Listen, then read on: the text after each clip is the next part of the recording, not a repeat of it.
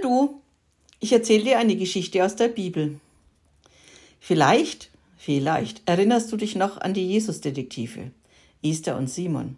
Sie wohnen mit ihrem Vater Micha und der Mama und der Oma nahe am Fluss Jordan und haben die Taufe von Jesus miterlebt. Und seitdem sind sie an ihm und seiner Geschichte interessiert. Traurig waren sie, als sie von seinem Tod gehört haben, und verwundert haben sie die Geschichte von seiner Auferstehung mitbekommen. Und damals fingen sie dann an, Geschichten von Jesus zu sammeln und zu erforschen. Besonders Gleichnisse haben es ihnen angetan. Simon und Esther haben gelernt, Gleichnisse sind ein Bild vom Reich Gottes. Jesus erzählt vom Alltäglichen, was jeder und jedem irgendwie bekannt ist, und doch erzählt er von etwas Größerem dahinter. Das fanden Simon und Esther schon damals wirklich knifflig und so ist es bis heute. Aber, aber es ist einfach reizvoll. Heute beim Frühstück nervt Simon seine große Schwester Esther. Er gibt einfach an, was er schon alles kann, wie stark er ist und wie schlau. Esther kann es nicht mehr hören und geht freiwillig zum Wasser holen. Sie lässt sich Zeit am Brunnen, da ist es nicht so nervig wie mit dem Simon zu Hause. Und während sie vor sich hin trödelt, hört sie eine interessante Geschichte. Eine Geschichte, die Jesus erzählt hat. Sie hört genau zu. Doch es ist nur ein Teil von einer Geschichte. Ein reicher Mann, vielleicht ein König, macht sich auf Reisen. Vorbereitend für seine Reise lässt er zehn Diener rufen. Ihnen verteilt er sein Vermögen. Alle bekommen die gleiche Summe und alle bekommen den gleichen Auftrag. Mach was draus, vermehre es. Dann reiste der reiche Mann ab. So viel hat Esther am Brunnen gehört. Und jetzt möchte sie natürlich unbedingt wissen, wie die Sache weitergeht. Was machen die Diener aus dem, was sie haben? Wann kommt der reiche Mann wieder und was passiert dann? Mit ihrem schweren Tonkrug voll Wasser geht sie heim. Mit den vielen Fragen im Kopf. Sie bringt Mutter das Wasser und schaut nach Simon. Sie findet ihn beim Vater auf dem Feld. Simon, ruft sie ihm zu, ich habe eine neue Jesusgeschichte gehört. Wir könnten doch mal wieder Jesus-Detektive sein. Was meinst du? Das Generve am Morgen hat sie total vergessen. Simon ist begeistert. Klar, Jesus-Detektive. Das waren wir schon lange nicht mehr.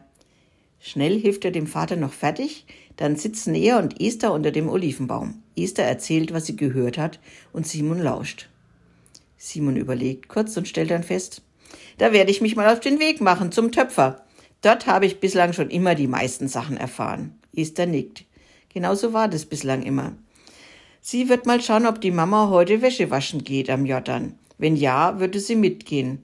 Da sprechen die Frauen auch immer viel, und sie hat auch da schon viel über Jesus gehört.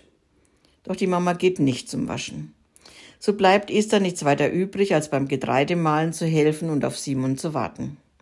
Als er kurz vor dem Abendessen kommt, setzt sie sich wie immer in den Schatten an die Mauer ihres Hauses gelehnt. Esther ist so gespannt, ob Simon wohl was gehört hat. Und Simon hat was gehört. Es ist so, wie du sagst. Zehn Diener, alle bekommen das gleiche an Guthaben, alle bekommen den Auftrag, mach was draus. Esther wird ungeduldig. Ja, wie geht's denn nun weiter? Simon lässt sich Zeit. Also erzählt er dann. Also, dann kommt der reiche Mann heim und ruft seine zehn Diener zu sich. Der erste kommt und sagt, Herr, du hast mir Geld gegeben und ich habe es verdoppelt. Da freut sich der Herr und sagt zu seinem Diener, das hast du wunderbar gemacht, auf dich ist Verlass. Du bekommst eine große Aufgabe von mir und hast meine Anerkennung. Und wie geht's mit dem nächsten Diener weiter, will Esther gespannt wissen. Weiß ich nicht, sagt Simon. Der Töpfer hat seine Werkstatt geschlossen, da musste ich auch gehen. So ein Mist, sagt Esther. Doch für heute ist nichts mehr zu erreichen. Morgen ist auch noch ein Tag. Und am nächsten Tag sagt Mama, dass sie zum Wäschewaschen an den Jordan geht und Esther ist sofort dabei. Simon schleicht sich schnell zum Töpfer, bevor der Papa ihn zum Arbeiten einteilt. Da ist er dann schon mal weg. Am Ende des langen Tages treffen sich Esther und Simon wieder an der Hauswand im Schatten. Sie haben einiges herausbekommen. Simon darf anfangen. Ein zweiter Diener ist gekommen und er hat dem reichen Mann gezeigt, was er erwirtschaftet hat. Er hat zu seinem Anteil nochmal die Hälfte dazu gewonnen. Also wenn er zehn Goldstücke gehabt hätte, dann wären es jetzt 15 Goldstücke. Auch dieser Diener wurde gelobt und der reiche Herr war sehr zufrieden mit ihm. Auch er hat eine verantwortungsvolle Aufgabe nicht ganz so groß bekommen. Und jetzt, sagt Esther ganz aufgeregt, jetzt wird es spannend. Der Diener, von dem ich gehört habe, der hat nichts dazu gewonnen, obwohl es doch sein Auftrag war. Dieser Diener tritt vor den Herrn und sagt, Herr, ich weiß, dass du ein strenger Mann bist, deshalb habe ich dein Geld in ein Tuch gewickelt und sicher verwahrt. Hier ist es. Der reiche Mann wird ganz zornig. Wenn du schon weißt, wie ich bin, dann verstehe ich nicht, warum du das Geld nicht wenigstens zur Bank gebracht hast und die kleinen Zinsen, die das Geld erwirtschaftet hätten, mitgenommen hast. Dein Geld bekommt der, der das Doppelte erwirtschaftet hat. Und damit ist die Geschichte wohl fertig. Simon schaut Esther ratlos an. Fertig? Das sind ja mehr Fragen als vorher. Beim Abendessen erzählen Simon und Esther den Eltern und der Oma die Jesusgeschichte. Es soll ein Gleichnis sein, sagt Simon mit einem großen Fragezeichen im Gesicht. Es soll vom Reich Gottes erzählen, doch was erzählt es? Alle schauen ratlos vor sich hin. Der Vater beschließt dann, komm, wir schlafen alle mal darüber, vielleicht fällt uns dann was ein. So machen sie das. Am nächsten Morgen beim Frühstück ist es wie in den Tagen davor. Simon erzählt, was er alles kann und wie stark und wie schlau er ist.